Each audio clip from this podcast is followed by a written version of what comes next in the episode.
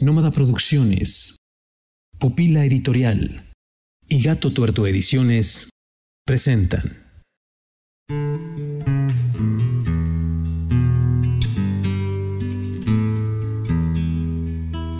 El terror del hombre que miraba a las estrellas.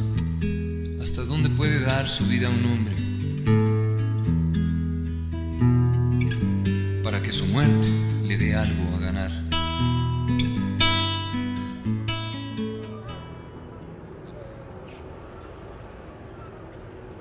Despertó sabiendo que ese día moriría.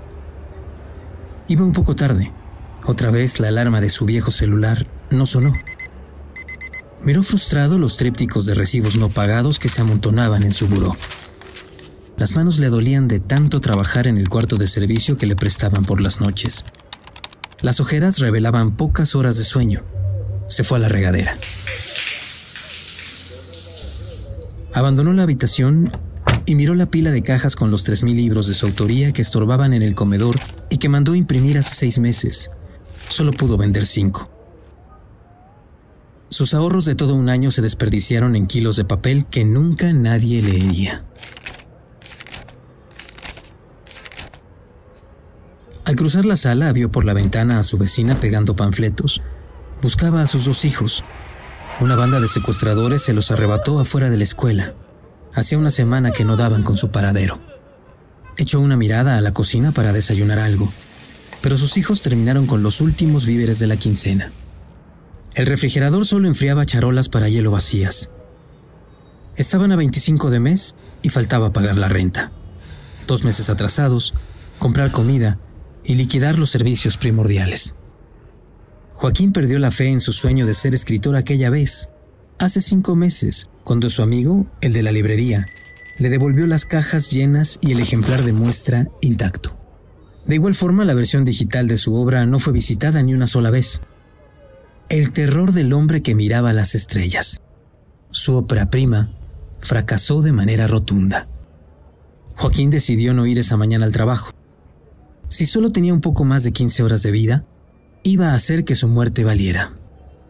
Llevó una por una las cinco cajas de libros otra vez a la librería de su amigo Carlos Mataix, llamada La Panacea Literaria. Lo convenció y le pidió de favor que solo los guardara ese día, que si no se vendían todos, hiciera lo que quisiera con ellos. Y sacó de su cartera un billete de 50 pesos, perteneciente a los últimos 100 que le quedaban. Se los extendió al librero para que se los diera al basurero que se llevaría sus cajas de libros. No sin antes recordarle que el libro tenía un precio de 300 pesos. Eran las nueve y media de la mañana cuando Joaquín Rivas abandonó la estación Bellas Artes del lado más próximo al palacio. Entrada inspirada en el metro de París.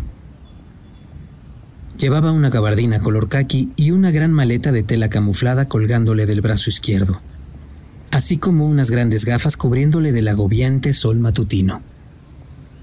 Miró la hora en el reloj de la torre latinoamericana y esperó paciente a que dieran las 9.59. Faltando tres segundos para la hora, se acercó a un niño que vendía chicles de a peso. Joaquín tomó uno y del bolsillo de su gabardina sacó una pistola con la que detonó un disparo al aire. Todos háganse la chingada para allá, ordenó firme y con voz alta. Sujetó fuerte al niño que vendía los chicles el infante de playerita roja desgarrada, codos sucios y cabello tieso, gritó espantado y quiso huir, pero Joaquín lo tenía muy bien agarrado del bracito. Algunas personas estaban tiradas en el piso, resguardándose espantadas de la detonación y otras viendo aterradas al hombre con un arma. La madre del chiquillo gritaba desesperada. Joaquín apuntaba a todos lados impidiendo que alguien se acercara. Sin perder tiempo, y como si tuviera todo ensayado, abrió la maleta y sacó una bomba casera con cables conectados a un par de teléfonos adheridos a cinturones de velcro. Uno se lo colocó Joaquín rodeando su tórax y el otro se lo puso al niño. Sostenía un interruptor en su mano derecha. Miró a su alrededor y observó cómo la gente a lo lejos comenzaba a grabarlo con sus teléfonos inteligentes. Tengo una bomba, una bomba, Vociferó hasta que se quedó sin voz. Pulsó el interruptor que sostenía en su mano izquierda. Ambos teléfonos se activaron. apareció solo una pantalla en blanco con un par de líneas negras en forma de cruz. En medio tenían indicadores de color rojo, mismos que reaccionaban al acelerómetro de los dispositivos. Si cualquiera de los indicadores llegaba al extremo de alguna de las dos líneas, la bomba explotaba. Con esa estrategia, Joaquín aseguraba no ser asesinado por un francotirador. Se acuclilló y miró al niño a los ojos. No te voy a hacer daño, pero mira, si te mueves muchacho, ambos explotamos. Mejor siéntate. Toma, juega. Le dio un Nintendo portátil. Úsalo cuanto quieras, te lo regalo. El niño, más calmado, hizo caso y se sentó justo a los pies de Joaquín, que puso atención y escuchó cómo se acercaba un helicóptero. La gente comenzó a rodearlo. Sin embargo, les advirtió que, si él o el niño caían o hacían un movimiento brusco, podían explotar todos. Primero, eran un par de teléfonos los que lo grababan, pero pronto tuvo más atención. Quiero decir que yo secuestré a Natalia y Emilio, les confesaré dónde están si siguen mis instrucciones. En cuestión de minutos, su declaración estaba dando la vuelta en todas las redes sociales, que se encargaron de identificarlo como Joaquín Rivas, empleado desde hace 15 años de una dependencia gubernamental, misma que no tardó en desplegar una publicación en Internet donde se deslindaba de toda relación con él y hacía énfasis en la labor del gobierno en turno por erradicar cualquier forma de violencia. Pasada una hora de su llegada a la plazuela de Bellas Artes, arribaron elementos de la prensa, policías y algunos drones particulares que sobrevolaban el palacio. Joaquín estaba tranquilo, sabía que le faltaban pocas horas para morir, y solo tenía que esperar un poco más, tener paciencia.